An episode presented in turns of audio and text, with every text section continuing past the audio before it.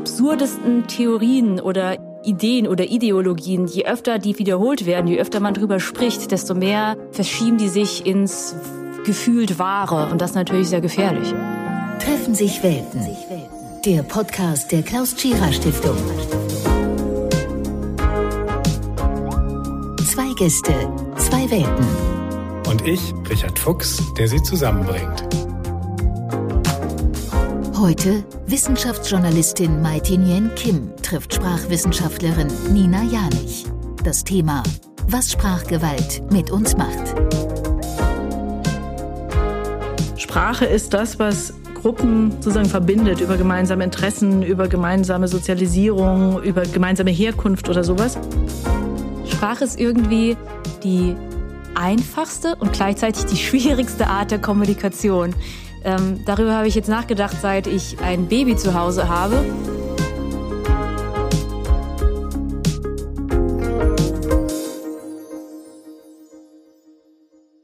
Herzlich willkommen zu einer neuen Folge unseres Podcasts Treffen sich Welten. Wir sprechen heute über Sprache. Die Macht, die von einzelnen Worten ausgehen kann, die Freude, die ein schönes Wort, ein Kompliment auslöst und aber wir wollen auch über die dunkle Seite unserer zwischenmenschlichen Kommunikation sprechen, Sprachgewalt, Diskriminierung, Verächtlichmachung und Falschinformation. Ganz besonders wollen wir aber gemeinsam überlegen, wie wir dieser Sprachgewalt begegnen können. Mein Name ist Richard Fuchs und bei mir in Heidelberg sitzen heute zwei Expertinnen fürs gesprochene Wort. Die Gäste Mai Tinyen Kim ist Wissenschaftsjournalistin und promovierte Chemikerin. Sie begeistert ein Millionenpublikum auf ihrem YouTube-Kanal MyLab für wissenschaftliche Zusammenhänge. Bekannt wurde sie auch als Moderatorin der Wissenschaftssendung Quarks. Die Autorin des Bestsellers Komisch alles chemisch wurde für ihre Arbeit mehrfach ausgezeichnet, zuletzt mit dem Bundesverdienstkreuz. Herzlich willkommen, Mighty Nguyen Kim. Danke für die Einladung. Und Glückwunsch zu jetzt über einer Million Abonnenten von MyLab und zum Gewinn der Goldenen Kamera Kategorie Best of Information beim Digital Award. Meine Güte. Gratulation. Danke. Nina Janich ist Sprachwissenschaftlerin und Professorin für germanistische Linguistik an der Technischen Universität Darmstadt. Seit 2011 ruft sie als Jurysprecherin das Unwort des Jahres aus. Sie untersucht, wie Wissenschaftlerinnen und Wissenschaftler kommunizieren und wie verständlich das für andere Zielgruppen ist. Zudem forscht sie zu Werbe- und Wirtschaftstexten und zur sich beständig ändernden Sprachkultur. Herzlich willkommen, Nina Janich. Dankeschön für die Einladung.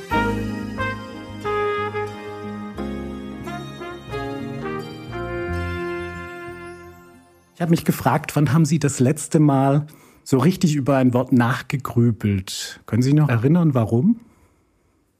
Mm, also wenn ich oder wenn wir Skripte für MyLab schreiben, also die Videos sind ja ähm, idealerweise aufs Wort durchgeskriptet. Ich halte mich da beim Dreh nicht unbedingt genau dran, aber wir denken schon sehr, sehr viel drüber nach. Ah, ich muss mal gerade überlegen, ob mir ein konkretes, äh, konkretes Beispiel einfällt. Na, selbst sei es so etwas wie oft oder meistens oder ob es viele oder einige sind. Selbst über solche Sachen ähm, denken wir dann oft länger nach, damit wir da auch nichts Falsches sagen. Wie, wie ist es bei Ihnen, Frau Jani? Ähm, ich denke täglich und fast immer über jedes Wort nach. also, ähm, aber eben zu ganz unterschiedlichen Anlässen. Also natürlich, wenn ich einen wissenschaftlichen Text schreibe, weil ich versuche klar zu sein, weil ich versuche, die Komplexität zu erfassen und weil ich da immer wieder prüfen muss, dass ich nicht dann sozusagen auch sprachlich wieder zu komplex werde, also die Sätze zu lang baue, zu sehr ineinander verschachtel, weil ich immer noch was präzisiere und noch was präzisiere. Aber auch wenn ich zum Beispiel Glückwunschkarten schreibe zum Geburtstag, also wie schreibe ich die so, dass die zu der Person passen. Ich schreibe sehr viele Glückwunschkarten und dass die nicht immer, dass ich immer selbe schreibe, weil meine Angst ist, irgendwann lesen die alle mal die anderen Karten und dann ist überall das Gleiche drin. Und auch da ist es wichtig, wie komme ich zu Variationen, die zur Person passt. Oh, also so viel äh, denke ich dann auch nicht drüber nach. ja, aber ich denke natürlich gern, also es ist ein Grund, warum ich das bin, was ich bin, weil mir das mhm. äh, Spaß macht. Und ich höre aber auch sehr gerne zu und höre auch also ich höre meinen Kindern sehr gern zu, ähm, was die sprachlich machen. Das ist sehr amüsant. Und ich höre natürlich auch professionellen Sprechern viel zu und ähm, aber es ist, ich kann mich trotzdem natürlich auch unterhalten, ohne dauernd ohne mit dem Ohr, ist das jetzt das richtige Wort oder so. Aber ich bemerke natürlich viele Dinge, die ich einfach aufgrund meiner ähm, meiner Arbeit ähm, sozusagen erkenne als typische Fehler zum Beispiel oder als typisch dialektale äh, Phänomene oder so. Darf ich fragen, äh, wie alt Ihre Kinder sind und was Sie genau amüsant finden? Ja, die sind ähm, jetzt elf, fast 13, fast 15. Mhm. Und ich habe seit Sie reden ein Buch angelegt, wo ich so die lustigsten Sprüche mal aufschreibe, die ich dann an Weihnachten immer so an die Freunde als so einen Familienbrief schicke. Und äh, naja, die Jüngste zum Beispiel vor kurzem abends gesagt im Bett, ich muss jetzt mal was sagen. Mein bester Freund ist mein Bett. Und das hat sie dann auch begründet. Ja. Ähm, solche Dinge, aber es ist natürlich auch lustig, wenn sie zum Beispiel sehr früh anfangen, Fremdwörter zu verwenden, von denen man gar nicht wusste, dass sie sie schon kennen, oder wenn sie die Wörter falsch verwenden am Anfang, das machen sie jetzt nicht mehr so oft. Aber also wenn sie zum Beispiel sagen, du Gute, und damit meinen sie immer, du hast es gut. Äh, das habe ich, das ist sozusagen auch eine ganz familienspezifische Art und Weise. Sind Sie sprachlich strenger als eine vielleicht andere Mutter?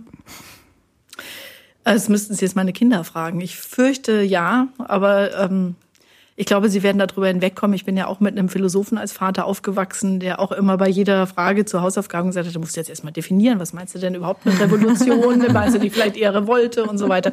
Also das prägt einen wahrscheinlich schon, ähm, aber sie nehmen das mit Großmut hin. du oder sie und andere komplexe Fragen. Wissen Sie, über was ich vor diesem Podcast nachgegrübelt habe? Das war, ich glaube, die komplizierteste Frage, die es im Deutschen wahrscheinlich überhaupt gibt, nämlich die Frage, wie man richtig, höflich, herzlich, aber vielleicht auch mit der nötigen Distanz äh, mit diesem Du und dem Sie umgeht. Mhm. Also wie wir uns ganz normal ansprechen im Alltag, weil da gibt es ja auch haufenweise Möglichkeiten, Missverständnisse zu kreieren. Und deswegen dachte ich, Wann, wenn nicht heute, reden wir genau darüber mal, weil, und jetzt erkläre ich Ihnen auch, warum äh, mir das äh, so kompliziert erscheint, ähm, bei Frau Nguyen Kim. Die kenne ich natürlich und schätze sie aus dem Fernsehen. Das heißt, dieses Fernsehen heißt heute YouTube und äh, da pflegt Und mit sie, Fernsehen meine ich YouTube, sehr schön. da pflegt sie eine direkte... Liebe Quarks-Kollegen, bitte. Nein, es war jetzt nichts dagegen, aber okay, da pflegt sie so eine direkte, unkomplizierte ich sage jetzt mal kumpelhafte Sprache. Ähm, und Frau Nguyen Kim ist für mich dort die Mai und die Mai mhm. oder die Mai Tea und ich bin einer der Freunde der Sonne vermutlich. Nur dass ich halt keinen Tee, sondern Kaffee trinke. Also so habe ich jetzt indirekt eine Beziehung und glücklicherweise, ohne dass wir uns schon direkt kennengelernt haben, bin ich auch freier Dozent am NAVIC, am Nationalen Institut für äh, Wissenschaftskommunikation und darf immer netterweise und äh, sehr äh, erfreut jedes Mal die Videos von Mighty ankündigen. Gut, also da gibt es genau diese indirekte Beziehung und dann haben äh, wir, Frau Janich, uns natürlich vorher auch schon geschrieben. Das war so eine herzliche Beziehung, ein herzliches Sie und so ist es eigentlich auch bei Treffen sich Welten üblich.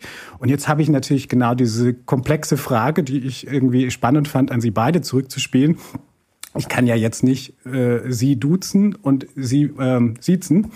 Ist das so kompliziert, wie ich es mir mache, oder äh, wie gehen Sie damit um? Das ist so kompliziert, glaube ich. Es ist, und Sie erst was Ja, sagen? also meine, meine Eltern ähm, kommen ja aus Vietnam und im Vietnamesischen ist das noch viel komplizierter. Also so wie oh. es bei, äh, im Deutschen Du und Sie gibt, ähm, gibt es im Vietnamesischen, oh, ich weiß gar nicht, unzählige Ansprachen. Und das Gemeine ist, man kann es nicht umgehen. Also wenn ich im Deutschen nicht sicher bin, ob ich jemanden duze oder sieze, kann ich das irgendwie mhm. mit seltsamen Satzkonstruktionen vermeiden. Aber auch das Ich ist im Vietnamesischen immer in Bezug auf die Person, mit der ich spreche. Das okay. ist ganz spannend. Okay. Ja. Und deswegen, in Vietnam hat vieles mit äh, Respekt, zum Beispiel vor dem Alter zu tun. Mhm. Das heißt, wenn zum Beispiel meine Eltern über meinen Mann sprechen und das Wort er benutzen. Also auch er, er und sie ist nicht ein Wort, sondern ist immer in Bezug. Dann benutzen die ein bestimmtes Wort. Also das heißt äh, no. Also sie sagen dann, wenn sie über meinen Mann sprechen, ähm, no. Wenn ich das aber sage über ihn, dann wirkt das im Vietnamesischen sehr respektlos, weil ich ja so alt bin wie er und müsste da was anderes sagen. Mhm. Und da ich immer so spreche wie meine Eltern, weil ich ja hier aufgewachsen bin und Deutsch meine Muttersprache ist, traue ich mich überhaupt nicht, wenn ich zum Beispiel, sagen wir, in einem Restaurant als Vietnamesin identifiziert werde und dann die, Losreden. der Kellner mit mir Vietnamesisch reden möchte, traue ich mich überhaupt nicht, weil ich Angst habe, immer was Falsches zu sagen. Und da ist es im Deutschen irgendwie verhältnismäßig unkompliziert. Und was aber meine, was mich betrifft, habe ich auch erst in letzter Zeit verstärkt darüber nachgedacht, weil ich auch vom Typ her jemand bin, der sich, also ich werde gerne geduzt. Also ich bin jetzt 33 und fühle mich Ne, man, also ich fühle mich halt immer noch jung. Man wird ja auch in, im Berufsleben bin ich immer, immer überall die Junge, ja. und genießen Sie das? Äh, ich, also ich habe nichts dagegen, geduzt zu werden. Ähm, ich habe jetzt aber angefangen, da besser drauf zu achten, weil mir zum Beispiel aufgefallen ist, ich sitze, sagen wir, in der Talkshow und also in der Polit-Talkshow zum Beispiel. Und alle werden gesiezt, ähm, oder ich werde dann meistens auch gesiezt, aber alle werden mit, mit dem Nachnamen angesprochen, außer ich. Und warum? Ich denke, das liegt vielleicht einerseits an YouTube tatsächlich. Für mich ist es ganz logisch, dass äh, Sprache natürlich mit dem Kontext zu tun hat. Nur weil ich auf YouTube mich duzen lasse, sag ich mal, auch wenn die Leute nicht direkt mit mir sprechen können, aber ich würde schon sagen, bei Meile duzen wir uns sozusagen. Ähm, heißt es ja noch lange nicht, dass ich äh, ne, nicht auch eine erwachsene Frau bin. Und wenn ich jetzt in der Polit-Talkshow sitze und alle anderen äh, mit dem Nachnamen angesprochen werde, finde ich es eigentlich seltsam. Mhm. Und mir ist das aber erst selber aufgefallen, nachdem ähm, zum Beispiel bei Twitter, ja, Leute darauf, äh, dass, denen das aufgefallen ist und gesagt haben, das ist eine Unverschämtheit, dass die Mai mhm. hier, äh, ne? Und dann ähm, habe ich gedacht, ja, mir macht das eigentlich gar nichts aus, aber die Leute haben recht, ja. Das, äh, ich habe ja auch eine ähm, repräsentative Rolle für andere junge Frauen oder auch jüngere mhm. Mädchen. Mhm. Und ähm, ich möchte auf keinen Fall, dass irgendwie der Eindruck erweckt wird, nur weil ich als junge Frau irgendwo sitze, ähm, wird mir sprachlich nicht derselbe Respekt entgegengebracht. Und seitdem achte ich da sehr drauf. Was ähnliches ist zum Beispiel auch, dass ich oft gefragt werde, ob ich auf meinen Doktortitel bestehe bei der Ankündigung oder so. Und da bin ich auch so, nee, überhaupt nicht. Ja, das, da, ich mache mir überhaupt nicht viel draus. Und äh, in letzter Zeit äh, gucke ich dann auch, was ist denn mit den anderen Leuten, die da sind, wenn ich auf einem Panel bin und alle werden mit Doktor, Professor irgendwas angesprochen und hier kommt noch die Mai. Ja. Dann äh, bin ich inzwischen auch so, nee, ähm, ich möchte es einfach so handhaben, wie, also ich möchte das so machen, wie alle anderen angesprochen werden, weil ich da auch denke, ich muss da auch als, als junge Frau dann gewisses ja, irgendwie den Respekt nicht nur für mich, sondern auch für alle anderen einfordern. Ja. Ja, das würde ich aber genauso sehen. Also ich glaube auch, dass der Grund, dass es zwei Gründe gibt. Einmal sozusagen die Figur Mighty, mhm. ähm, ne, ähm, die YouTube-Figur, als die sie dann in solchen Gesprächen natürlich erstmal auch oft sind, oder das ist vielleicht auch ein, einer der Gründe der Einladung oder so. Aber ich finde auch, dass es eben neben der Figur gibt es die Person. Und da würde ich das auch völlig äh, unterstützen, dass dieser, diese Art von Respekt nötig ist. Ähm, ich habe das auch, als ich jünger war, ich bin jetzt 51, mir passiert es nicht mehr so oft, aber es gibt äh, so, dass zum Beispiel manchmal ähm, Professoren oder dann auch Kollegen, gerade ältere, äh, meinten, sie könnten mich mit dem Vornamen anreden. Dann fängt das schon an mit der Mail, liebe Nina Janich oder sehr geehrte Nina Janich. Ne? Ähm, mhm. So nach dem Motto, wollen Sie mir nicht das Du anbieten? Das mache ich dann immer nicht. ähm, und ähm, also von daher glaube ich, ist das schon auch, also haben es junge Frauen ähm, auch schwerer, genau diese Art von Respekt einzufordern. Ähm, super spannend fand ich das über Vietnam. Das hätte mhm. ich sozusagen jetzt aus sprachwissenschaftlicher Perspektive ohne so eine eigene Fremdkulturerfahrung ähm, auch gesagt, dass das hochkulturspezifisch ist. Ne? Also das fängt ja an im Englischen, dass man, wenn man das im Deutschen mal gelernt mhm. hat, immer überlegt, oh, und wie mache ich das dann im Englischen, wenn ich nur you habe? Ähm, kann, kann ich dann eigentlich zum Beispiel den Vornamen auch in informellen Kontexten verwenden oder ist der dann da eigentlich schon persö zu persönlich, weil ich habe ja dann nicht mehr das sie? Ähm, umgekehrt kenne ich aber zum Beispiel viele skandinavische Kollegen in Dänemark, in Finnland und so, und die haben ähm, eigentlich an der Uni ganz verbreitet so ein, so ein ähm, informelles Du, was kein Freundschaftsdu ist. Ne? Also das heißt, da duzen sich alle, auch Dozenten und äh, Studierende. Ähm, ohne dass das gleich wie im Deutschen so ein bisschen suggeriert, wir würden uns kennen, gibt gar keine Hierarchien mehr oder wir sind äh, befreundet oder gut bekannt. Ist das dann ein eigenes Wort? Nee, Oder das ist einfach, ist einfach auch nur der Kontext. Ja, und deswegen haben auch die Studierenden Probleme, wenn die dann nach Deutschland zum Beispiel im Austauschstudium kommen. Eine Finnin meinte mal, ähm, ah, hallo Frau Janich, ich habe alle deine Texte gelesen. ja, also weil sie wirklich grammatisch das nicht wie in der nicht Grundschule gewöhnt sind. Genau. und, und was ich, wir haben aber eben auch äh, chinesische Studierende und von denen weiß ich auch, dass das, ähm, also auch zum Beispiel die Rolle von Vornamen oder Nachnamen mhm. ähm, ganz unterschiedlich sind. Also sehr spannend fand ich, hatte eine vor einigen Jahren betreut, eine Chinesin aus Shanghai, ähm, die ihren Doktor gemacht hat. Und die war für mich immer Frau Yu, weil das ihr Nachname ist. Jetzt duzen wir uns und jetzt ist sie Yu. Weil sie sagt, ihr, und ich rede sie jetzt mhm. einfach wie, als wäre das ihr Vorname an, weil sie sagt, ihr Vorname ist eigentlich ein, den verwendet man eigentlich überhaupt nur in auch mhm. besonderen Kontexten. Und das ist, also zum Beispiel dafür kennen wir uns nicht gut genug. Mhm. Ich habe eigentlich nicht das Recht, ihren Vornamen zu verwenden. Und wenn, dann verwendet man den Vornamen gleich in der Kombination mit dem Nachnamen, damit das, ähm, weil genau solche Differenzierungen ja. von Alter, familiärem Grad, ähm, Geschlecht manchmal auch und so da eine Rolle spielen. Ne? Das ist also es ist so super spannend, spannend, was man, wie man das einsetzen kann.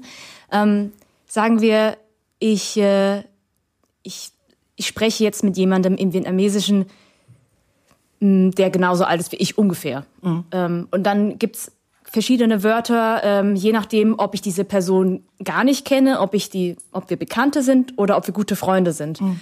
Und ähm, da kann man halt spannende Sachen machen. Zum Beispiel kann man so flirten, indem man nicht das angemessene Du verwendet, sondern als als würde man sich schon besser ja, kennen. Ja. Andersrum kann man so natürlich auch toll streiten. Ne? Ja. Wenn ich zum Beispiel mit meinem Mann streiten würde auf Vietnamesisch und dann ganz sauer bin, würde ich dann zum Beispiel ein Du verwenden können, ähm, als würden wir uns nicht kennen ja, und solche ja. Sachen. Und ich finde, das Spannende daran ist, dass sich in der Sprache immer auch die Kultur widerspiegelt. Denn für mich, also ich kenne ja beide Kulturen gut, ähm, in der vietnamesischen Kultur stellt man sich auch grundsätzlich viel mehr in Bezug zu anderen Personen. Ich finde das ganz bezeichnend, dass es im Vietnamesischen nicht ein Ich gibt, sondern ne, ich bin entweder eine Tochter oder ähm, eine Ehefrau oder eine Mutter oder eine Freundin.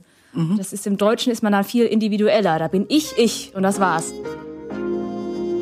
Vom Sagen und vom Meinen. In der Zeit, in der ich auf Deutsch geantwortet habe, ist mir immer wieder aufgefallen, dass meine Eltern sehr gut Deutsch sprechen und immer verstehen, was ich sage, natürlich, aber nicht unbedingt immer, was ich meine. Muttersprache ist, glaube ich, tatsächlich ein Identifikationsbegriff geworden. Das heißt, ähm, Sie entscheiden, weil Sie mehrsprachig aufgewachsen sind, welche der Sprachen welche Rolle für Sie spielt. Wir sind schon mitten in der Faszination Sprache was fasziniert an einer Sprache? Wie würden Sie das in Worte fassen? Wow. ich habe nur gedacht, dass Sprache, Sprache ist irgendwie die einfachste und gleichzeitig die schwierigste Art der Kommunikation. Ähm, mhm. Darüber habe ich jetzt nachgedacht, seit ich ein Baby zu Hause habe. Die Kleine ist jetzt äh, acht Monate alt und fängt jetzt an, so Mama, Mama zu reden. Das ist ganz süß. Und ähm, sowohl bei ihr als auch, äh, weiß ich, wenn ich zum Beispiel Tierdokus schaue oder Tiere beobachte, denke ich halt ganz oft, wow, die können, also wie gut wir es haben, dass wir sprechen können. Also zum Beispiel beim Baby, ein Baby kann dann immer nur schreien oder weinen. Mhm. Und dann ähm, haben mein Mann und ich auch mal gesagt, ach, ja, was denkt sie bloß wohl? Und wie, wie schlimm für sie, dass sie sich gar nicht ausdrücken kann. Sie kann immer nur weinen, das arme ja schon das arme Tierchen. Also mhm. fast deswegen äh, kommen mir Babys fast schon manchmal so vor wie so kleine Tierchen, die so ganz hilflos und äh, natürlich unschuldig sind. Und ich denke aber auch an, weiß nicht, Löwinnen, die zusammen jagen, wo ich immer wieder fasziniert bin, wie die sich koordinieren. Die können überhaupt miteinander sprechen. Und da mhm. haben wir Menschen es natürlich total einfach, wenn man sagt, es gibt eine Sprache und ich kann einfach sagen, was ich möchte oder was ich denke. Und gleichzeitig macht das vieles dann auch wieder so kompliziert und auch wieder, weil ich zweisprachig ja aufgewachsen bin, da habe ich auch eine, ein besonderes, ein persönliches Verhältnis dazu, weil ich, ähm, naja, also ich würde sagen, Deutsch ist meine Muttersprache. Äh, Frau Janich, Sie können gleich sagen, ob das überhaupt so definitionsgemäß korrekt ist, weil meine erste Sprache tatsächlich Vietnamesisch war. Also als ich in den Kindergarten kam, konnte ich noch kein Deutsch, weil meine Eltern, ähm, die sprechen super Deutsch, aber die haben halt einen, einen Akzent und mhm. haben für sich beschlossen, dann zu Hause nur Vietnamesisch zu sprechen, weil sie wollten nicht, dass äh, mein Bruder und ich noch den Akzent übernehmen. Und das war auch gar kein Problem, weil ich es in kürzester Zeit gelernt habe im Kindergarten. Und im Laufe der Grundschule ähm, haben mein Bruder und ich, mein Bruder ist älter, angefangen miteinander Deutsch zu sprechen. Und natürlich war uns damals, gerade in dem Alter, war es uns dann irgendwann peinlich, äh, Vietnamesisch zu sprechen, weil das war ja ein Xing Chang Chong. Äh, Da wurden wir auch so ein bisschen, wurde man natürlich voll gehänselt. Und dann haben wir aufgehört, Vietnamesisch zu sprechen. Und zu Hause war es dann äh, lange Zeit so, dass meine Eltern Vietnamesisch sprachen und mein Bruder und ich auf Deutsch geantwortet haben. Das, äh, wir wurden auch immer wieder darauf angesprochen, wenn wir unterwegs waren, ja. weil äh, die Deutschen um uns herum halt immer nur die eine Seite des Gesprächs verstanden haben, das faszinierend fanden. Und bei meinem Bruder ist es immer noch so. Und ich habe mich dann irgendwann zusammengerissen und habe in mehreren Anläufen ähm, mir das wieder äh, erarbeitet, ja, dass ich jetzt auch mhm. wieder mhm. Vietnamesisch spreche. Und das ist ganz interessant, weil in der Zeit, in der ich auf Deutsch geantwortet habe, ist mir immer wieder aufgefallen, dass meine Eltern zwar total, also sehr gut Deutsch sprechen und immer verstehen, was ich sage, natürlich, aber nicht unbedingt immer, was ich meine. Also dieses ganz Feine zwischen den Zeilen, ähm, was ich zum Beispiel bei Ihnen noch ganz gut verstanden habe, weil ich glaube, meine, mein passives Vietnamesisch immer auf Muttersprachenniveau geblieben ist, also das Verstehen, das Zuhören. Und seit ich selbst wieder mit Ihnen Vietnamesisch spreche, verstehen wir uns einfach besser. Und mhm. äh, das ist irgendwie spannend. Ja stecken schon ganz viele Aspekte natürlich drin, die will ich auch gar nicht an, alle analysieren, zumal ich nicht ähm, in der Mehrsprachigkeitsforschung äh, richtig drin stecke. Wenn ich mich richtig erinnere, ist wissenschaftlich üblicher von Erst- und Zweitspracherwerb und Fremdspracherwerb mhm. zu unterscheiden. Also Erstsprache ist, das wäre bei Ihnen dann ja schon Vietnamesisch. Und dann kommt der Zweitspracherwerb. Das ist aber eben einer, den man nicht wie eine Fremdsprache in der Schule, sondern in der Familie oder im Land, in dem man lebt, ähm, lernt. Und dann kommt die Fremdsprache, die man eigentlich erst in der Schule lernt, äh, die wirklich dann auch eine Sprache ist, die man nicht alltäglich spricht. Und Muttersprache ist, glaube ich, tatsächlich ein Identifikationsbegriff auch inzwischen geworden. Mhm. Das heißt, ähm, Sie entscheiden, weil Sie mehrsprachig aufgewachsen sind, welche der Sprachen welche Rolle für Sie spielt. Ne? Und das kann natürlich auch mit den jeweiligen Gesprächspartnern zusammenhängen. Ähm, wir machen ab und zu mal Seminare in der Uni zum Thema Sprache und Identität und da ist immer, sind die aus mehrsprachigen Familien immer ganz spannende Gesprächspartner, ne? weil also ich hatte einen ähm, russischen Studenten, der gesagt hat, er konnte eben so wie Sie auch, der hat äh, eigentlich sehr früh ähm, er ist noch in Russland geboren, aber er hat praktisch Deutsch ähm, als kleines Kind akzentfrei gelernt und hat aber gemerkt, dass er, weil er eben aus einer russischen Familie kommt, nie so richtig zu den Deutschen gehört hat, äh, ne, zu den deutschen Freunden. Er war eben immer der Russe. Das hat dann auch was mit ihm gemacht und er hat sich einen russischen Akzent wieder antrainiert und spricht, kann jetzt nur noch mit russischem Akzent, also leicht russischem Akzent sprechen. Weil er sozusagen gesehen hat, also irgendwie war die Identität eben ein bisschen deutsch, ein bisschen russisch. Mhm. Und dadurch hat er das irgendwie sozusagen konnte er das ausleben. Und dann gibt's noch die Familiensprache, aber die scheint ja bei Ihnen eben auch nicht festgelegt zu sein auf das Vietnamesische, außer ähm, sozusagen die Eltern geben das so vor. Und dann ja, außerdem meine Eltern benutzen noch so viele deutsche ja. Wörter, so dass ich, wenn ich vietnamesische Nachrichten schaue, kaum was verstehe, muss ich zugeben. Okay. Ja, Weil ja. ich selbst dieses Vokabular gar nicht habe. Meine Eltern natürlich schon, aber sie benutzen, also sie, sie reden halt eine Mischsprache zu Hause. Ja. Und ich glaube, so ein bisschen dieses mit dem sich am besten verstehen in einer bestimmten Sprache, obwohl beide, also alle beide Sprachen können, das ist so ein bisschen wie im Dialekt. Ne? Das mhm. also auch ja. äh, Dialektsprecher, die, ich habe das leider nie gelernt, obwohl ich einen bayerischen Vater und eine schwäbische Mutter habe, aber ich habe irgendwie, ich kann nur Standarddeutsch, nur Hochdeutsch und kann keinen dieser Dialekte. Schade. Ähm, aber ja, das finde ich auch, finde ich auch. Aber ich habe auch da überhaupt keine Begabung dafür. Ähm, das ist schön. Und dann und aufgewachsen bin ich eigentlich hauptsächlich in Hessen und das ist auch interessant, dass eben Dialektsprecher oft sagen, also bestimmt also so richtig gut verstehen, gerade eben auch wenn es ums emotionale geht und um so das Innenleben und nicht nur um äh, praktische Dinge im Alltag, dann ist eigentlich der Dialekt irgendwie ausdrucksstärker. Wie korrekt ist Sprache? Der Kampf mit Hilfe von Sprache, das ist ja immer schon der Fall gewesen. Also seit sich Menschen als Gesellschaft irgendwie organisieren müssen.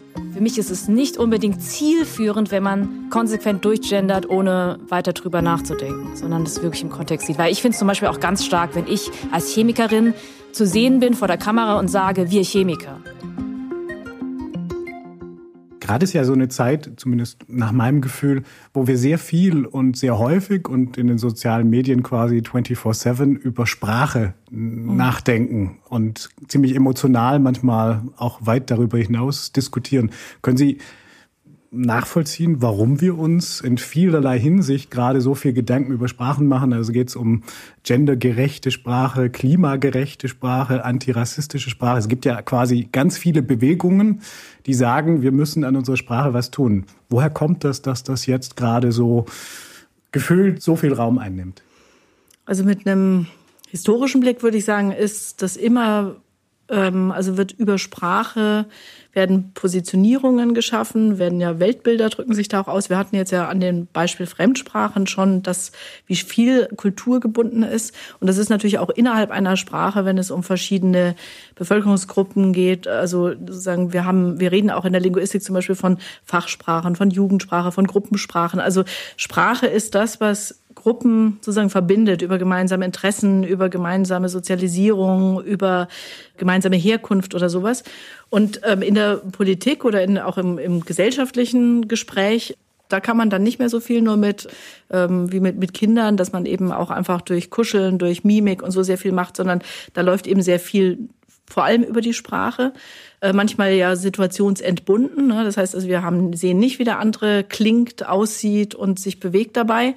Und dadurch ähm, kommt Sprache ähm, in der öffentlichen Kommunikation schon ein ganz besonderes Gewicht äh, zu, weil man eben vor allem auf Sprache angewiesen ist. Und je mehr man in Krisensituationen ist oder in Situationen, die äh, für große Bevölkerungsteile angsterregend äh, sind oder wenn es um wirklich wichtige Dinge geht, ja, wenn es das ist wie im Wahlkampf und jetzt haben wir sozusagen sind die Themen eben gerade besonders wichtig. Das führt dazu, dass äh, es neue Ausdrucksbedürfnisse gibt und dass es natürlich Polarisierung gibt und ähm, sozusagen dass der Kampf mit Hilfe von Sprache, das ist ja immer schon der Fall gewesen. Also seit sich Menschen als Gesellschaft irgendwie organisieren müssen. Und von daher glaube ich, ist es gar nicht überraschend. Ich würde aber gerne ähm, schon noch mal einen Unterschied machen, ähm, wenn wir über vielleicht jetzt über Beispiele reden oder so. Und weil Sie so gesagt haben, es gibt so Bewegungen, die für das eine oder für das andere sich einsetzen. Aus meiner Sicht müssen wir einen Unterschied machen, ob wir über sowas wie Geschlechtergerechtigkeit in der Sprache ähm, oder Rassismus, also Verzicht auf rassistische Ausdrücke, Verzicht auf antisemitische Ausdrücke und so weiter machen, wo es wirklich um Diskriminierung, um Fragen der Gerechtigkeit, der Sichtbarkeit von Bevölkerungsgruppen geht. Oder ob wir über sowas reden wie Klima, Biodiversität und so weiter und wo es um die Frage geht, wie drückt man sprachlich aus, dass es äh, wichtig ist zu handeln, dass es eine Dringlichkeit gibt, dass es, äh, dass vielleicht was gefährlich ist oder sowas. Da geht es um völlig andere Sachen. Also ich würde sagen, sowas wie klimagerecht sprechen ist eine völlig andere Debatte als gendergerecht sprechen. Ja, äh, weil einmal geht es um die Menschen und einmal geht es darum, wie reden wir über Themen so, dass wir politisch was erreichen, zum Beispiel. Und das wollte ich nur, das wollte ich nur systematisch getrennt haben. also was sind die die größten Unterschiede oder was, warum ist es so wichtig, das zu trennen? Weil einmal reden wir über Menschen, einmal reden wir über Sachen oder, oder Sachverhalte. Und ähm, also das Klima, dem Klima selber ist ja völlig egal, wie wir darüber reden. Mhm. Und die Wahl, wie wir, wie wir sprechen, es sind ja so Beispiele eben, ne, reden wir über globale Erwärmung oder globale Erhitzung oder Klimawandel oder Klimakrise. Ich würde sagen, das hat oft, also vieles ist natürlich, wie bei dem anderen Thema auch, ähm, einfach nachlässig und ähm, dass man nicht genau drüber überlegt, welche Wörter man verwendet. Aber es ist sozusagen, ähm, es geht eher darum, was müssen wir tun, wie versucht man sachlich über die Zustände, Entwicklungen und so weiter zu reden und wie versucht man dann politische Positionen auszudrücken und Handeln zu erzeugen oder sowas. Während bei gendergerecht, ähm, nicht rassistisch, nicht antisemitisch und so weiter, geht es ja sozusagen völlig unabhängig von einer Position schon darum, wie andere Menschen im Gespräch sichtbar beteiligt oder in Texten beteiligt sind. Das kann ja zum Beispiel völlig ein Text, der jetzt völlig unpolitisch ist, unkompliziert, also Beispiel wissenschaftlicher Aufsätze. Die Studierenden überlegen jetzt auch ständig bei jeder Seminararbeit, muss ich gendern oder mhm. nicht. Und hilft es mir, wenn ich eine Fußnote mache und sage, Frauen sind immer mitgemeint, aber der Lesbarkeit des Textes wegen schreibe ich immer nur die männliche Form. Das sind, glaube ich, das ist eine völlig andere Frage als wenn wir über Klima äh, reden ne? und wie wir über das Klima reden und was wir damit bezwecken und ob wir auch durch die Sprache sichtbar machen, welche Position wir haben oder nicht. Mhm. Ich könnte mir vorstellen, dass Frau Nguyen Kim das vielleicht ein bisschen anders sieht, weil die Frage beim Klima ist ja auch, letztlich betrifft es auch Menschen. Wie sehen Sie das? Ja, also gefühlt mache ich mir über so, äh, so Dinge wie, wie bezeichne ich jetzt Klimawandel oder die Klimakrise, darüber mache ich mir im Alltag auf jeden Fall mehr Gedanken. Also anfangs habe ich, glaube ich, eher von Klimawandel gesprochen. Dann bin ich übergegangen, eher Erderwärmung zu sagen, weil ich dachte, Wandel ist so, das kann ja in alle Richtungen gehen und man muss das Kind beim Namen nennen. Dann ist mir aufgefallen, dass manche Erderwärmung vielleicht sogar positiv sehen. Das ist ja Erwärmung, das klingt ja irgendwie nicht so schlimm. So dass ich jetzt äh, in letzter Zeit versuche eher von einer Klimakrise zu sprechen und dann aber auch sagen würde, eine Klimakatastrophe, das wäre zu viel des Guten. Also darüber mache ich mir schon viele Gedanken, was jetzt ähm, zum Beispiel gendergerechte Sprache angeht. Insbesondere das ist für mich eine, nochmal eine andere Frage als zum Beispiel ähm, antirassistische Sprache zu benutzen oder bestimmte verletzende, diskriminierende Ausdrücke. Äh, da ist meine persönliche Meinung, ne, selbst wenn ich das vielleicht persönlich nicht nachvollziehen kann oder ich jetzt irgendeinen Begriff nicht schlimm finde, wenn mir jemand anderes sagt, das ist beleidigend, das ist diskriminierend, wie auch immer, dann benutze ich den einfach nicht mehr. Also ich weiß überhaupt nicht, warum, mhm. ich kann das überhaupt nicht nachvollziehen, warum ich, warum da manche äh, sich in irgendeinem Recht oder so verletzt fühlen. Ähm, das ist doch jetzt wirklich nicht so viel verlangt. Ja, es gibt so viele Wörter. Ähm, beim Gendern ist es für mich fast ähnlich deswegen habe ich auch nachgefragt, ähnlich wie jetzt bei der Frage, was für ein Wort benutze ich für den Klimawandel oder die Klimakrise, weil da verfolge ich zumindest auch ein Ziel. Also zum Beispiel ist mein Ziel, gerade als äh, Naturwissenschaftlerin, die jetzt in der Öffentlichkeit steht, als, ja, manche würden sagen, ich bin auch Influencerin, ja, wie spreche ich Mädchen wie jungen Frauen wie Männer an? Und ich könnte natürlich einfach konsequent durchgendern und ich mache das bewusst nicht. Also ich mache mir da zwar viele Gedanken und ich gender tatsächlich oft nicht, aber weil ich weiß, dass ich zum Beispiel immer zu sehen bin und weil ich weiß, dass ich mich als Naturwissenschaftlerin darstelle. Und ich versuche das immer auf verschiedene Art und Weisen zu machen, wenn ich zum Beispiel ein, na, sagen wir, ich habe ein konkret, ich, ich erkläre irgendwas anhand eines konkreten Beispiels und dann sage ich manchmal anstatt, ähm, das ist wie bei Ärzten oder wenn, wenn Ärzte Patienten behandeln, dann sage ich zum Beispiel, äh, stellt euch vor, wenn eine Ärztin einen Patienten behandelt. Dann sage ich das zum Beispiel so. Ähm, aber ich mache das nicht, ich entscheide das wirklich bei jedem von Fall zu Fall. Ich mache das nicht grundsätzlich. Und ich kann nicht ganz nachvollziehen, wenn man zum Beispiel jede, jeder gendert. Weil wenn man sagt die Chemiker, dann sind sowohl ähm, Chemikerinnen als auch Chemiker gemeint. Aber ähm, Chemikerinnen fühlen sich nicht angesprochen. Dann möchte ich das irgendwie ändern. Dann möchte ich auch Chemikerinnen ansprechen. Ich denke nicht, dass sich Frauen bei jeder nicht angesprochen fühlen. Und wo ich dann das Problem sehe, ist, dass wenn wir das langfristig etablieren, dass man dann das immer nur äh, dadurch, dass man es konkreter macht, vielleicht noch eher Menschen ausschließt. Zum Beispiel Menschen, die dann sich eben, was weiß ich, nicht weder dem einen noch dem anderen Geschlecht irgendwie zuordnen und so weiter. Deswegen fände ich es eigentlich besser, wenn man einen Begriff, sich auf einen Begriff haben würde, der als genderneutral wahrgenommen wird. Das ist natürlich ein bisschen blöd, dass es gleichzeitig auch die männliche Form ist bei uns in der deutschen Sprache. Aber ich denke, also meiner Meinung nach, ich habe länger in den USA gelebt, haben wir dort zum Beispiel dieselben Gender-Klischees, obwohl die ähm, eine nicht gegenderte Sprache haben. Und äh, ich glaube, also ich würde mir wünschen, die Menschen würden sich mehr Gedanken über den Sinn machen und den Kontext. Es geht für mich immer um den Kontext und für mich ist es nicht unbedingt zielführend, wenn man konsequent durchgendert, ohne weiter drüber nachzudenken, sondern das wirklich im Kontext sieht. Weil ich finde es zum Beispiel auch ganz stark, wenn ich als Chemikerin zu sehen bin vor der Kamera und sage, wir Chemiker. Da trage ich ja auch etwas dazu bei, um das Wort Chemiker mit dem Wort Chemiker vielleicht andere Bilder zu verknüpfen. Würden Sie denn auch sagen, ich Chemiker? Ich das habe ich äh, oft, das, das habe ich äh, früher oft gesagt. Und inzwischen versuche ich das aber eher zu vermeiden, weil dann geht's, das geht vielleicht dann doch zu weit. also ich würde so schon sagen, wir Chemiker, wir Chemiker äh, sage ich dann doch ganz oft bewusst. Aber ähm, ich habe vor nicht allzu langer Zeit, sag ich mal, vor zwei Jahren oder so, ich mache jetzt auch seit gar nicht so langer Zeit, seit vier Jahren oder so mache ich YouTube und äh, lerne selbst noch. Und ich habe oft gesagt, ich bin Chemiker. Und äh, ich glaube, das ist vielleicht unter Chemikern sogar ganz üblich, dass es auch Frauen so sagen und mit einem Selbstverständnis. Ähm, und das würde ich jetzt nicht mehr sagen. Also ich bin, ich bin Chemikerin, ja.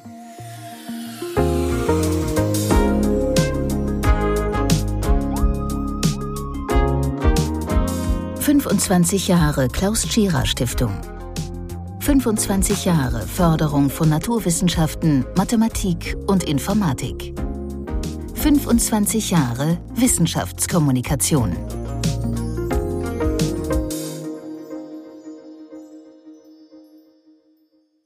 Gehe noch mal kurz auf die Vogelperspektive, gucken auf diese Sprachdebatten, die hier, äh, wie man sieht, sehr virulent sind. Finden die gesamtgesellschaftlich statt oder sind das eher Kammern, Echokammern, Kreise, die das debattieren? Wie viel verändert das die gesamte Gesellschaft äh, aus Ihrem Blick? Also ich glaube, das ist hochakademisch. Ja. Das ist auch mit ein Problem, das ich mhm. habe, weil ich finde es sehr, sehr wichtig, dass wir uns über, über Gendergerechtigkeit Gedanken machen. Antirassismus und Antisemitismus ist ja alles, geht ja alles in dieselbe Richtung. Wir wollen halt eine, ne, wir wollen alle Menschen dieser Gesellschaft abbilden und auch ansprechen. Und was wir aber bei all dem tun, ist, glaube ich, nur alles sehr akademisch zu sehen. Das ist ja auch der größte Aufreger, der mir immer wieder begegnet im Internet, ist, dass Leute sagen, habt ihr denn keine anderen Probleme? Das hm. ist natürlich äh, irgendwie so ein bisschen Waterpautism, klar, nur weil es größere Probleme gibt. Das ist ja an sich kein gutes Argument, da müssten wir in Deutschland über gar nichts mehr reden. Verhältnismäßig haben wir dann gar keine, hat niemand Probleme. Ähm, aber natürlich, es ist, äh, ne, je nachdem, aus äh, was meine persönliche Situation ist, ist halt äh, ranked, dass zum Beispiel äh, angesprochen werden oder das Gender natürlich auf meiner Problemliste irgendwo weiter unten mhm. in der mhm. Priority Queue, ja, wie man mit der Informatik sagt. Aber äh, und da denke ich schon, dass man vielleicht ähm, Leute verliert, ja, ähm, weil das äh, ich glaube, da muss man auch noch mitdenken, wenn man, ähm, wenn man an äh, Diversity denkt. Ne? Das ist, äh, dass wir auch ähm, nicht, nicht akademische Hintergründe eben auch ansprechen müssen. Und das ist, man muss, glaube ich, auch schon von einer Luxussituation ausgehen, um halt über solche Sachen nachzudenken. Oder auch, ich, ich sage jetzt mal platt, die Zeit und die Muße haben, mhm. zu haben, ja, über sowas nachzudenken. Ähm, keine Ahnung, es ist ja auch, glaube ich, wenn ich jetzt an Alltagsrassismus denke, da ist es glaube ich, sehr gängig, dass die Generation, zum Beispiel meine Eltern, die tatsächlich aus einem anderen Land kommen, zum Beispiel, ähm, eine viel höhere äh, Frustrationsgrenze haben, sage ich mal, was Alltagsrassismus betrifft. Und äh, dass zum, zumindest jemand wie ich, äh, ich bin hier aufgewachsen, ich bin Deutsche, ähm, würde dann halt äh, manche Sachen schon mal nicht akzeptieren, was für meine Eltern ganz normal ist. Ähm, und da da drückt sich aber natürlich auch aus, dass meine Eltern natürlich auch eine ganz andere Geschichte haben, einen ganz anderen Struggle hatten, ja, um jetzt ähm, in ein neues Land zu kommen, ja. Und wenn ich jetzt so drüber nachdenke, bin ich ja, ich sag mal, das ist, ich habe ja schon das Privileg oder ähm, deutsch zu sein, ähm, um mich darüber aufzuregen. Also ich weiß nicht, ob das, ob ich mich gut ausgedrückt habe, aber ich glaube schon, dass mit vielen, mit vielen diesen Debatten gewisses äh, Privileg so eine Voraussetzung ist. Mhm. Das glaube ich auch. Dass das, ähm, also es ist, viele dieser Fragen sind sicherlich schwierig zu vermitteln. Andererseits wirken sie sich aufs Alltagsleben ganz vieler Menschen unmittelbar aus. Und mhm. deswegen, weil das hatten wir ja vorhin schon, wir brauchen Sprache für jede Art von öffentlicher Kommunikation und ähm, und auch ja sonst ne, im, im, im Laden und beim Friseur und sonst was reden wir miteinander und ich also ich, ich habe bei vielen Positionen so eine entspannte Haltung, auch jetzt sagen wir, Anglizismen-Einfluss, ungrammatische Formen in der Werbung. Das halte ich alles nicht für irgendwie gefährlich oder für problematisch. Und ich glaube auch, dass so hochemotionale Diskussionen über das Gender-Sternchen völlig deplatziert sind. Ähm, aber die haben Folgen. Also es werden an, das ist, ich habe gehört, es ist schon mal ein, ein Forschungsantrag abgelehnt worden von einem Gutachter, weil ein Gender, weil Gendersternchen verwendet wurden oder auch ähm, wissenschaftliche Aufsätze bei Zeitschriften. Das würde ich sagen, das ist kein, das, also das kann man nicht zu einer äh, sachlichen Grundlage einer Ablehnung machen. Aber ich glaube, es ist ganz schwierig, zu, die, die Grenze zu ziehen. Ab wann wird es von wichtig zu unwichtig, wo, wo ist die Grenze? Ja, wo ist es nur noch akademisch und eigentlich eben nur in irgendeiner Echokammer oder sowas? Weil es eben doch, also es gibt diese alte Debatte, müssen wir erst die Sprache ändern, dann ändern sich langsam auch Haltungen oder müssen sich sowieso erst die Haltungen ändern, weil äh, wenn ich nur an, Sprache vorschreibe, ja, dann fun funktioniert das nicht. Das ist ein beides, von beiden Seiten ist. Es ist eben das eine nicht ohne das andere denkbar. Also ähm, Sie hatten äh, eingangs ja mal gefragt, ähm, in der Vorbereitung auf das Gespräch, was ist für uns Sprache? Und aus meiner Sicht ist Sprache eben tatsächlich der Ausdruck des Denkens. Und wir können eine bestimmte Haltung, wir haben natürlich Gefühle, die wir nicht immer versprachlichen können, aber, aber eine Haltung zu Dingen können wir, glaube ich, nicht ohne unabhängig von Sprache haben. Ja, also außer spontaner Antipathie oder Sympathie für irgendwas, was jemand gesagt oder gemacht oder man erlebt hat. Aber Aber eigentlich drückt sich das in Sprache aus. Und deswegen ähm, hat natürlich meine Haltung und mein, mein Denken was damit zu tun, wie ich es sage und was ich sage.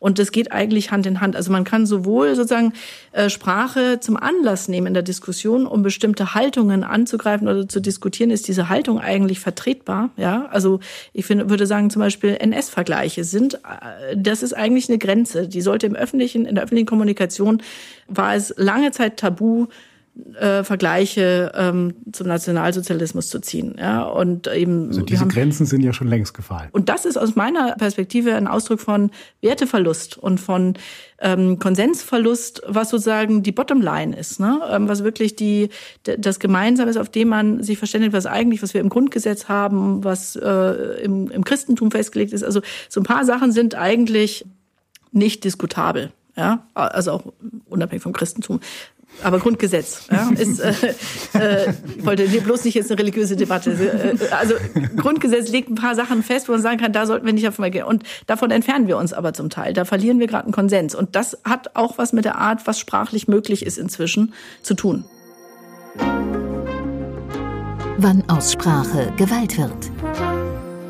Ich finde schon unglaublich bedrückend und frustrierend diese, also sozusagen Dogmatismus, Dummheit, ähm, Brutalität, die Aggressivität, die sich in manchen Zuschriften ausdrückt, ne? wo ich immer sage, wo kommt das denn her, dass man das gleich so emotional aggressiv macht? Inzwischen fühle ich mich, also nach paar Jahren YouTube-Schule, äh, fühle ich mich in der Hinsicht manchmal so wie Superwoman, ja, Superwoman in uh, Not Giving a Shit.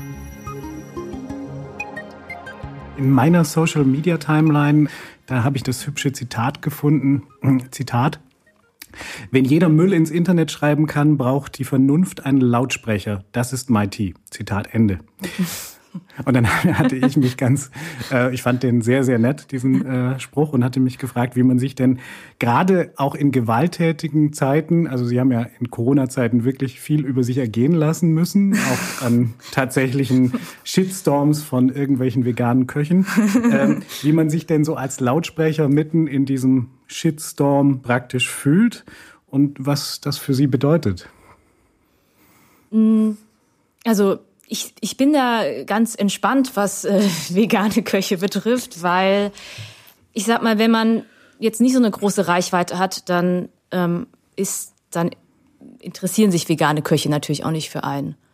Und wenn man schon auf dem Schirm landet, dann kann man auch entspannt sein. Ich denke dann immer, ich bin am, ich sitze doch am Ende am längeren Hebel. Ich habe meinen Kanal, ich bestimme da über die Inhalte, ich habe die redaktionelle äh, Hoheit das den Menschen zu vermitteln, worüber ich denke, darüber muss man sprechen, das sollte jetzt gehört werden, das ist wichtig. Da habe ich das große Glück, darüber entscheiden zu können. Und ähm, muss mich da jetzt nicht, also äh, ja, mich nervt zum Beispiel auch, dass also ich kann es nachvollziehen, dass manche Sachen so empörend sind, gerade wenn es um so ganz absurde Verschwörungstheorien gibt, die sich Menschen gegenseitig schicken, nicht weil sie dran glauben, sondern ähm, weil sie die Absurdität nicht alleine aushalten können oder jemanden brauchen, um mit, mit ihm drüber lachen zu können.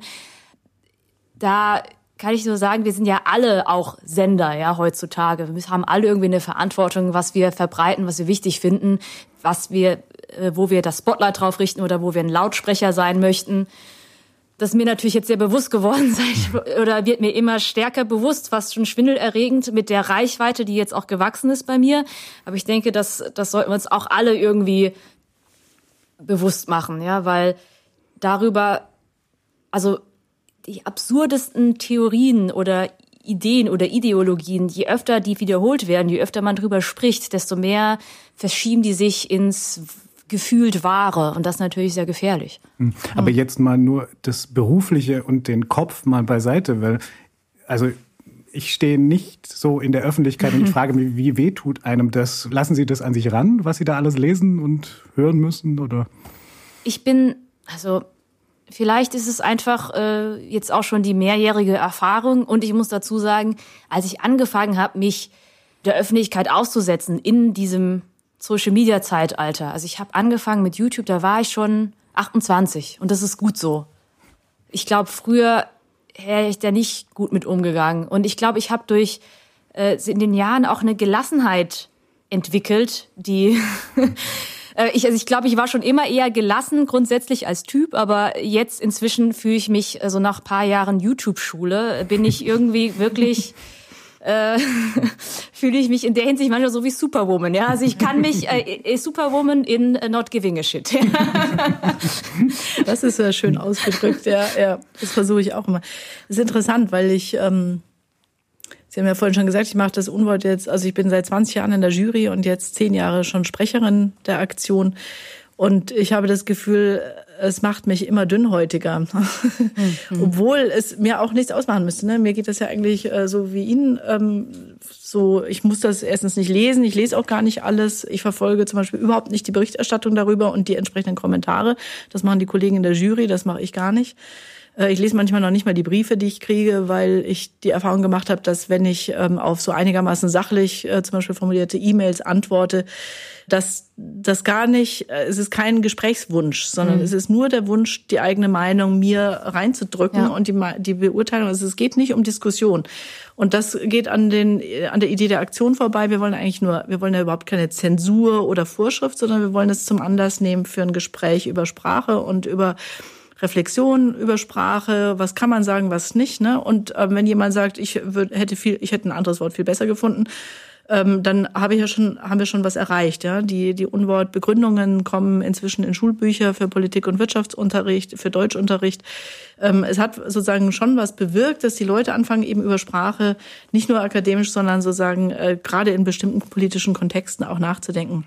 Und von daher, wir werden auch von Journalisten ja oft gefragt, ob wir nicht sozusagen Rufe in der Wüste sind, weil das, weil die Stimmung äh, und die Atmosphäre immer schwieriger wird. Äh, Sie hatten das schon gesagt, ne, dass man da heutzutage alles Mögliche schon sagen kann, ohne äh, dass man als Politiker zum Beispiel zurücktreten muss.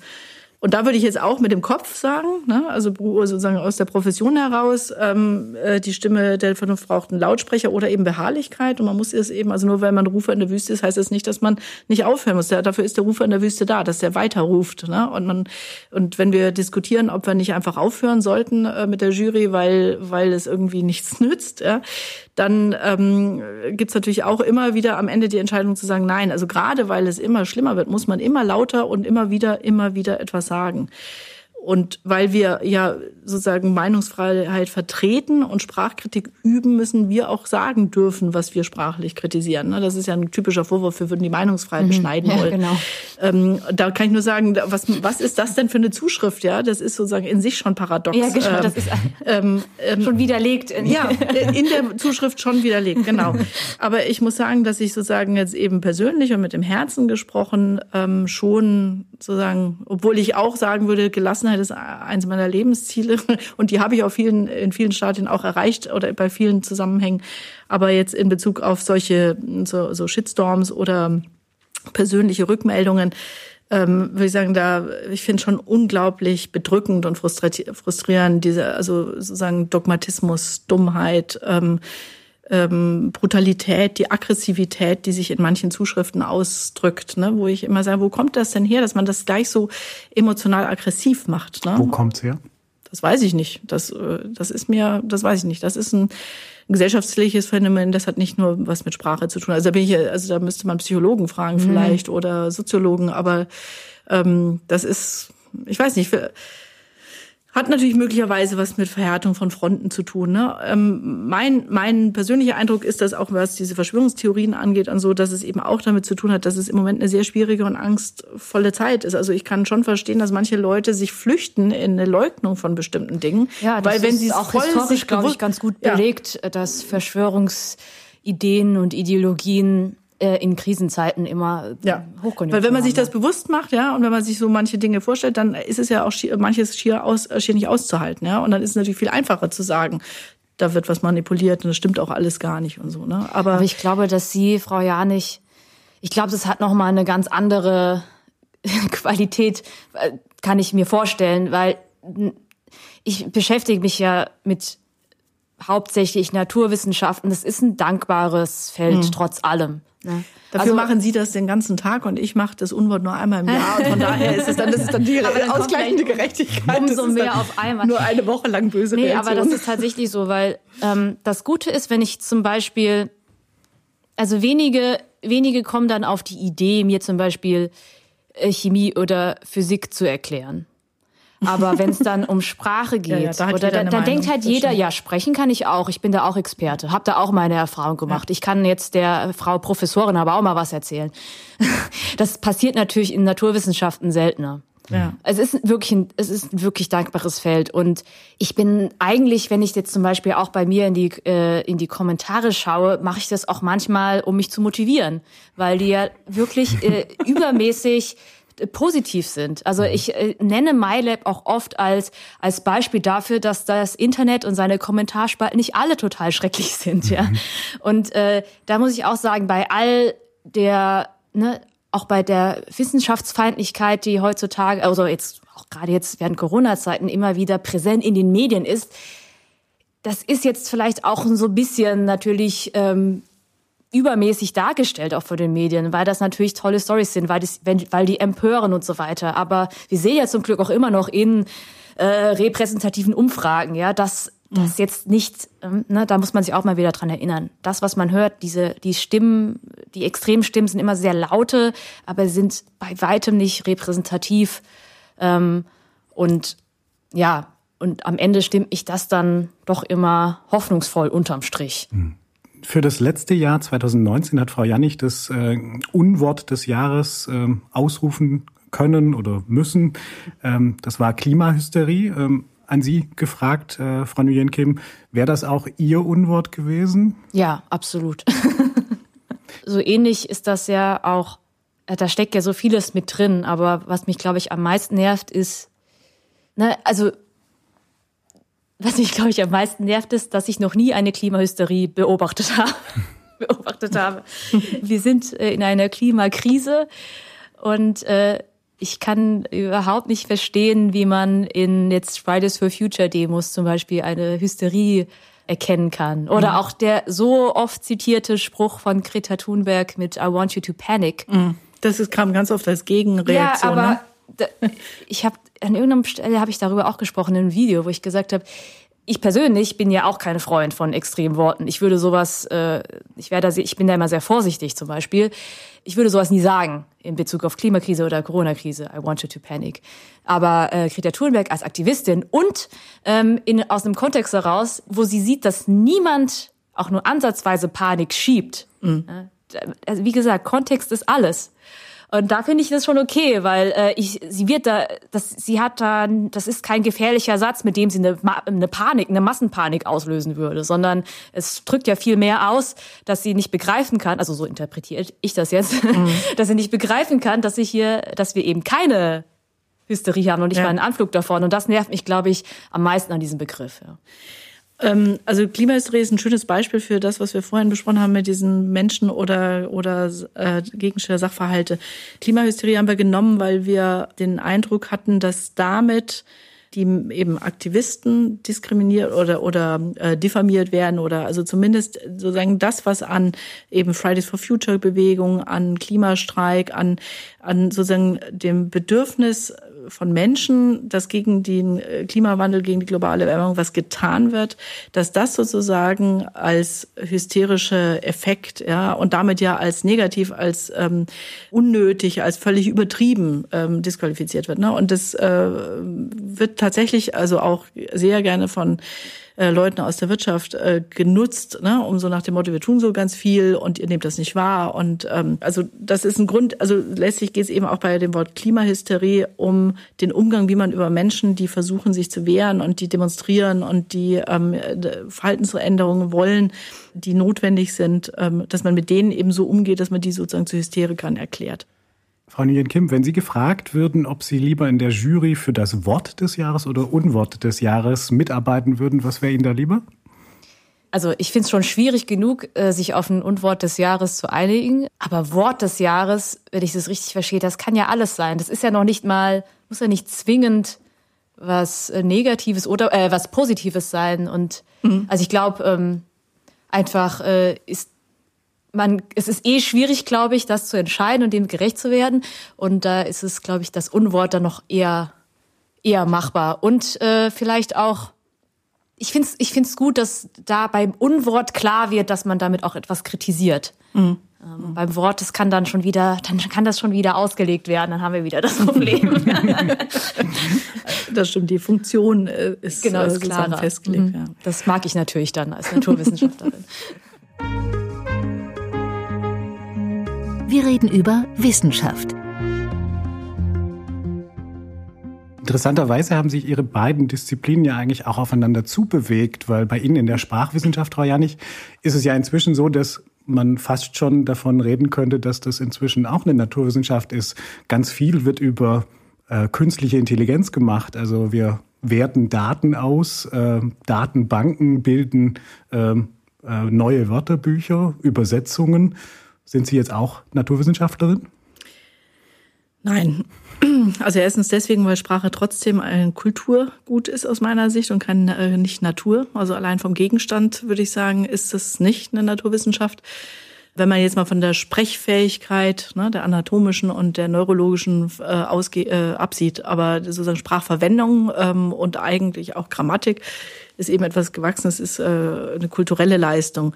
Aber das glaube ich, das ist gar nicht unbedingt ein Unterschied zu Naturwissenschaften, heißt ja Daten sammeln und ähm, äh, Muster finden, zum Beispiel computergestützt oder so. Ähm, nicht alles. Also ich muss dann schon mit den Daten auch noch was machen. Und auch die Naturwissenschaften, ähm, also zumindest die reflektierten Naturwissenschaften, wissen ja auch, dass sie erstens schon bei der Frage, was sie da eigentlich messen, Entscheidungen treffen und dass sie nachher auch die Daten interpretieren müssen. Und das ist in der Sprache natürlich ganz besonders so. Also wir kommen auch, ähm, auch sozusagen, wenn wir computerlinguistisch vorgehen, eigentlich, äh, also so nach meinem Fachverständnis zumindest, äh, nicht ohne Deutung und ohne Verstehen aus. Aber ich bin natürlich auch keine weder eine Computerlinguistin noch äh, eine Korpuslinguistin, die also mit stark computergestützt arbeitet, sondern ich versuche immer noch vor allem Texte sehr genau zu lesen und ähm, nutze das andere zur Stützung dann höchstens von mhm. Befunden.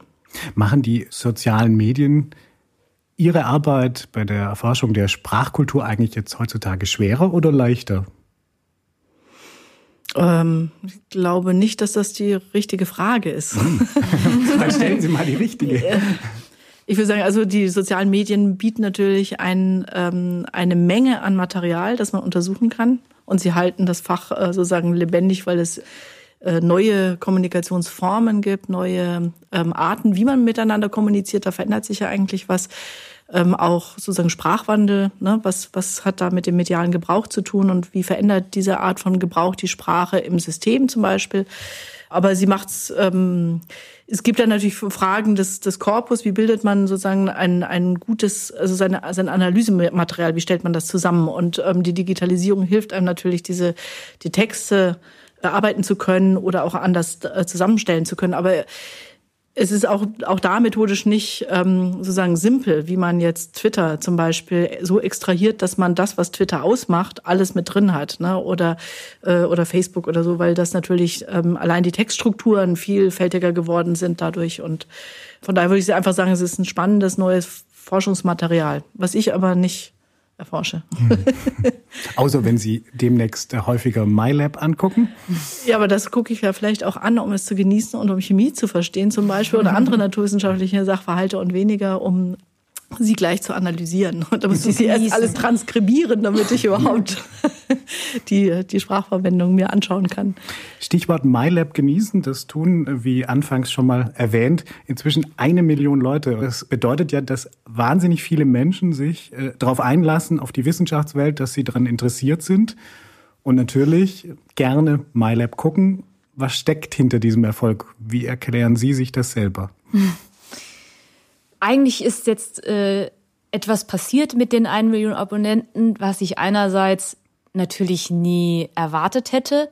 Andererseits habe ich das ja schon seit jeher immer gesagt. Also seit ich angefangen habe, über Wissenschaft auch öffentlich zu sprechen, auch damals in der Doktorarbeit, habe ich ja angefangen mit Science Slams oder ähnlichem. Und da war ja schon immer meine Überzeugung, dass das Desinteresse an Naturwissenschaften auf einem großen Missverständnis beruht. das vielleicht schon bei vielen in der Schule anfängt. Ähm, ein schlechter erster Eindruck, wenn man so möchte, der ähm, und man verfolgt das leider nicht nicht weiter. Ähm, wo, während es meine Überzeugung ist, dass die meisten Menschen von Natur aus, sag ich mal, neugierig sind und sich von Natur aus für Naturwissenschaft interessieren würden, weil die ja eben nicht äh, nochmal kein Freakwissen sind, sondern ähm, ja, das steckt ja eigentlich schon im Namen, Naturwissenschaften. Die Natur und die Welt und das Leben alles beschreiben, erklären. Und ähm, ich dachte immer, wenn man das nur anders vermittelt, dann muss, muss das ja vielen Leuten gefallen. Das ist massentauglich, dachte ich immer. Mhm. und es ist halt so schön zu sehen, dass es tatsächlich so ist. Und äh, was auch für diese, ich sag mal, Theorie spricht, ist, dass ähm, wir beim Meile, glaube ich, so die Faustregel festgestellt haben, je mehr Recherche in Video äh, geflossen ist, desto erfolgreicher ist es. Also je, ja, je tiefer es reingeht oder vielleicht auch je komplizierter es wird ähm, oder auch Themen, die an sich total trocken sind, wie Methodik, ähm, die aber wichtig sind, um zu verstehen, ja, jetzt müssen wir mal kurz zum Beispiel in die Statistik reinschauen. Oder jetzt müssen wir mal schauen, äh, welche Methoden in dieser Meta-Analyse benutzt wurden. Was ist ein Funnelplot und so weiter.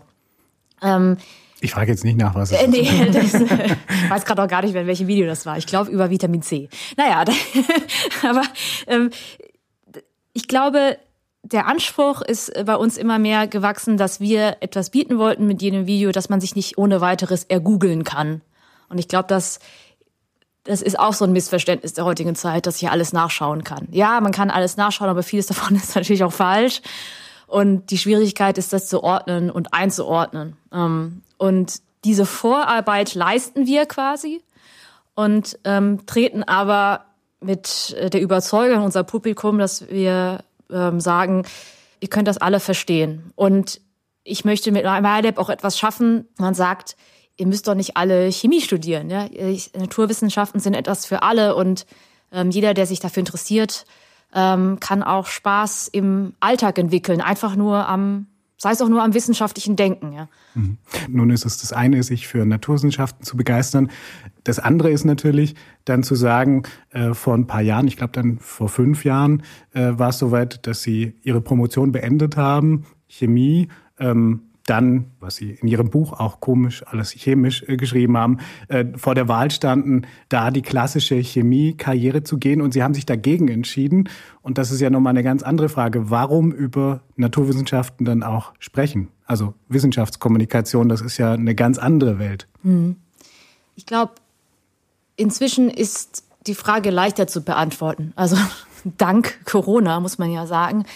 Jetzt wird doch sehr deutlich, wie ähm, wichtig es ist, über Wissenschaft zu sprechen und auch Wissenschaft zu vermitteln und wie wichtig es ist, dass Wissenschaft auch äh, diverse Elfenbeintürme verlässt und auch in der Bevölkerung ankommt. Ähm, aber als ich jetzt vor, äh, ich glaube vier Jahren war das, nicht vor fünf, ja 2016, als ich da äh, beschlossen, äh, beschloss dann wirklich den Schritt aus der aktiven Forschung rauszumachen in die Wissenschaftskommunikation, war das alles viel abstrakter und vager. Ich hatte auch schon verstanden, dass es wichtig ist. Ähm, und ich hatte das Gefühl, das ist relevant. Aber mit jedem Jahr, äh, äh, das vergeht, äh, wird halt immer klarer, dass es, ähm, dass es nicht nur wichtig ist, sondern dass ich mich eigentlich auch als, ja, immer noch, immer noch als Kollegin von Wissenschaftlerinnen und Wissenschaftlern in den Laboren und in den Bibliotheken sehen kann, weil das, was ich mache, trotzdem ein ganz wichtiger Schritt ist. Das hilft ja alles nichts, wenn Ne? Wenn jetzt zum Beispiel ein neuer Impfstoff kommt, ja, und Corona-Impfstoff kommt und die Menschen skeptisch sind. Ja? Und, und in dem Fall sogar zu Recht, weil das alles so schnell gehen musste jetzt und muss.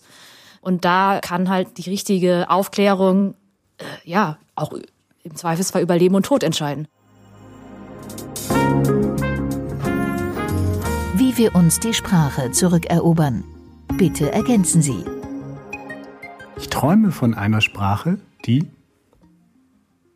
träume von einer Sprache, die so vielfältig ist, dass ich mit den verschiedensten Menschen die verschiedensten Dinge besprechen kann oder ausdrücken kann, Gedanken ausdrücken kann. Also dass sie eigentlich ihre Vielfalt, die sie hat, auch mit Blick auf viele Sprachen nicht verliert. Das geht in eine ähnliche Richtung vielleicht. Mein spontaner Gedanke war, ich träume von einer Sprache, die alle verstehen, Wobei ich natürlich weiß, dass das nicht geht und dass das, äh, würde Frau Janich wahrscheinlich sagen, doch das Schöne an Sprache ist.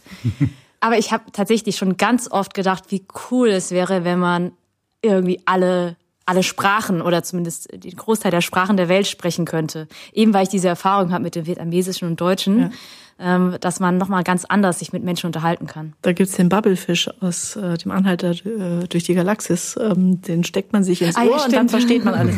Weil sonst würde ich sagen, eine Sprache, die man alle verstehen kann, wäre aus meiner Sicht die Gefahr, dass sie dann zu, dass es nur noch eine ist ja. und nicht mehr die Vielfalt hat. Das ist ja gerade der Reiz. Mhm. Meine liebste Zielgruppe ist. Mit Blick auf das eigene Thema. Also da würde ich sagen, natürlich meine Studierenden. Allgemein, was Sprechen angeht, immer erstmal meine Familie. Meine liebste Zielgruppe sind diejenigen, ähm, die vorher behauptet haben, dass sie sich niemals für Wissenschaft interessiert hätten. Das ist tatsächlich ein Feedback, das ich immer wieder bekomme und das ist das, was mich am glücklichsten macht. Menschen sagen, boah, ich dachte gar nicht, dass das was für mich ist, aber ne, dann ist dann doch dieses Video in der Trendseite aufgetaucht und dann, huch, war doch nicht so schlimm.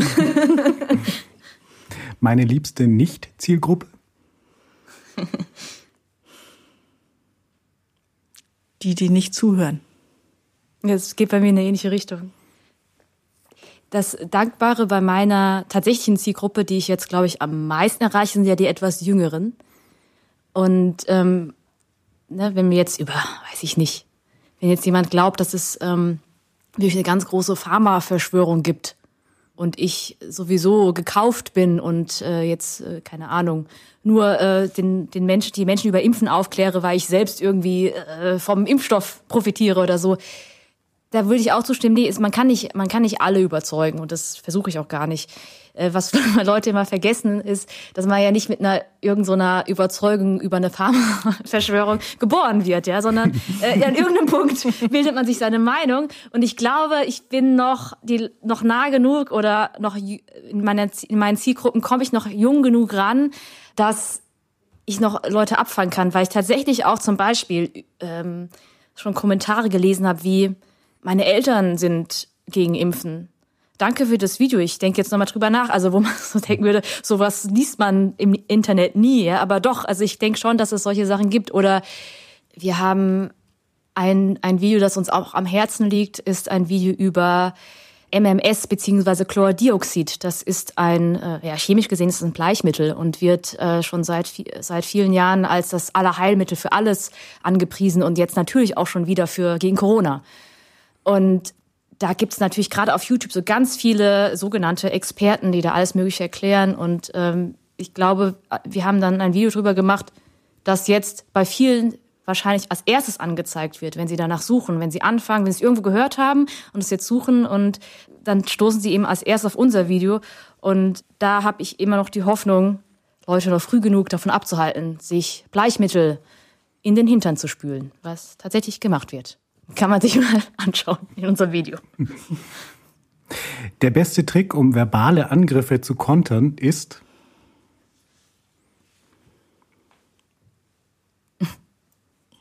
Das hängt jetzt sehr von der Qualität des verbalen Angriffs ab. Entweder sachlich zu bleiben oder ihn zu ignorieren. Kommt ein bisschen jetzt drauf an, vor dem Hintergrund dessen, was wir heute schon besprochen haben. Ähm, also darüber haben wir auch schon gesprochen. Ich bin nicht so leicht zu provozieren, also äh, zu irgendeiner, aber ich reagiere grundsätzlich eigentlich nur auf irgendwelche inhaltlichen Sachen und äh, irgendwelche Beleidigungen oder so.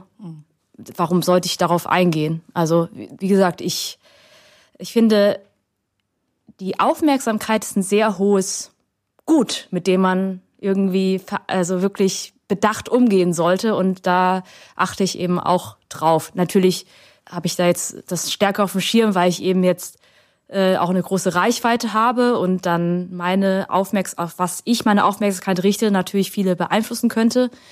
Und aber das ist letztendlich auch für mich nur gesund, sage ich mal, weil ich dann auch äh, gucke, dass ich mich mit unsachlichen Angriffen erst gar nicht, also die ignoriere ich einfach. Also es ist tatsächlich so, dass ich unter meinem Video noch nicht mal noch nicht mal Kommentare lösche und der User blocke, weil mir das schon zu viel Arbeit und Aufmerksamkeit ist, die diese Person gar nicht oder diese, diese Kommentare gar nicht verdient haben. Zum Schluss würde ich Sie gerne noch um eine Spende bitten, und zwar nur um eine Sprachspende. Warum? Ähm, in Mannheim entsteht in den kommenden Jahren, auch gefördert durch die Klaus-Tschirrer-Stiftung, das erste Museum für deutsche Sprache. Es soll das Forum Deutsche Sprache heißen und ein lebendiges Museum, Mitmach, Forschungslabor und sich beständig wandelnde Ausstellung für Sprache sein. Und die Besucherinnen und Besucher sollen dann, wenn es mal offen ist, Sprachspenden ähm, für die Forschung abgeben können. Und mein Wunsch an Sie, bevor Sie hier diesen Podcast verlassen dürfen, wäre, dass Sie Ihre erste Sprachspende einfach mal schon virtuell hinterlegen. Was würden Sie gern für einen Satz in diesem Museum lesen, der schon mal aufbewahrt werden könnte? Virtuell audiophon. Mir fällt mir gerade was ganz Banales ein. Und zwar, das beschäftigt mich aber schon seit langer Zeit. Als ich in der Schule war, erinnere ich mich noch, dass ein, Neu ein Wort gesucht wurde, also das äquivalente Wort zu satt, nur für trinken. Und das ist meines Wissens nach sit, richtig? Ja, ist aber nie benutzt worden. Und ich, äh, und ich verstehe das nicht. Warum wird es nicht benutzt? Weil das ist doch ein sinnvolles Wort. Und ich benutze das tatsächlich immer mal wieder. Und ich bin die Einzige, die das benutzt. Also ich wäre dafür sit wieder, ein, also unter die Leute zu bringen. Ich fand es gut. ja, es ist interessant, dass äh, Sprachlücken im Sprachsystem, auch wenn man sie schließen will, nicht unbedingt geschlossen werden wollen. Also ich glaube, es war einfach zu künstlich. Ne? Und es ist auch vielleicht zu nah an satt. Ja, aber satt und Sitt ist doch originell, super. So originell. Naja. Eine Sprachspende. Und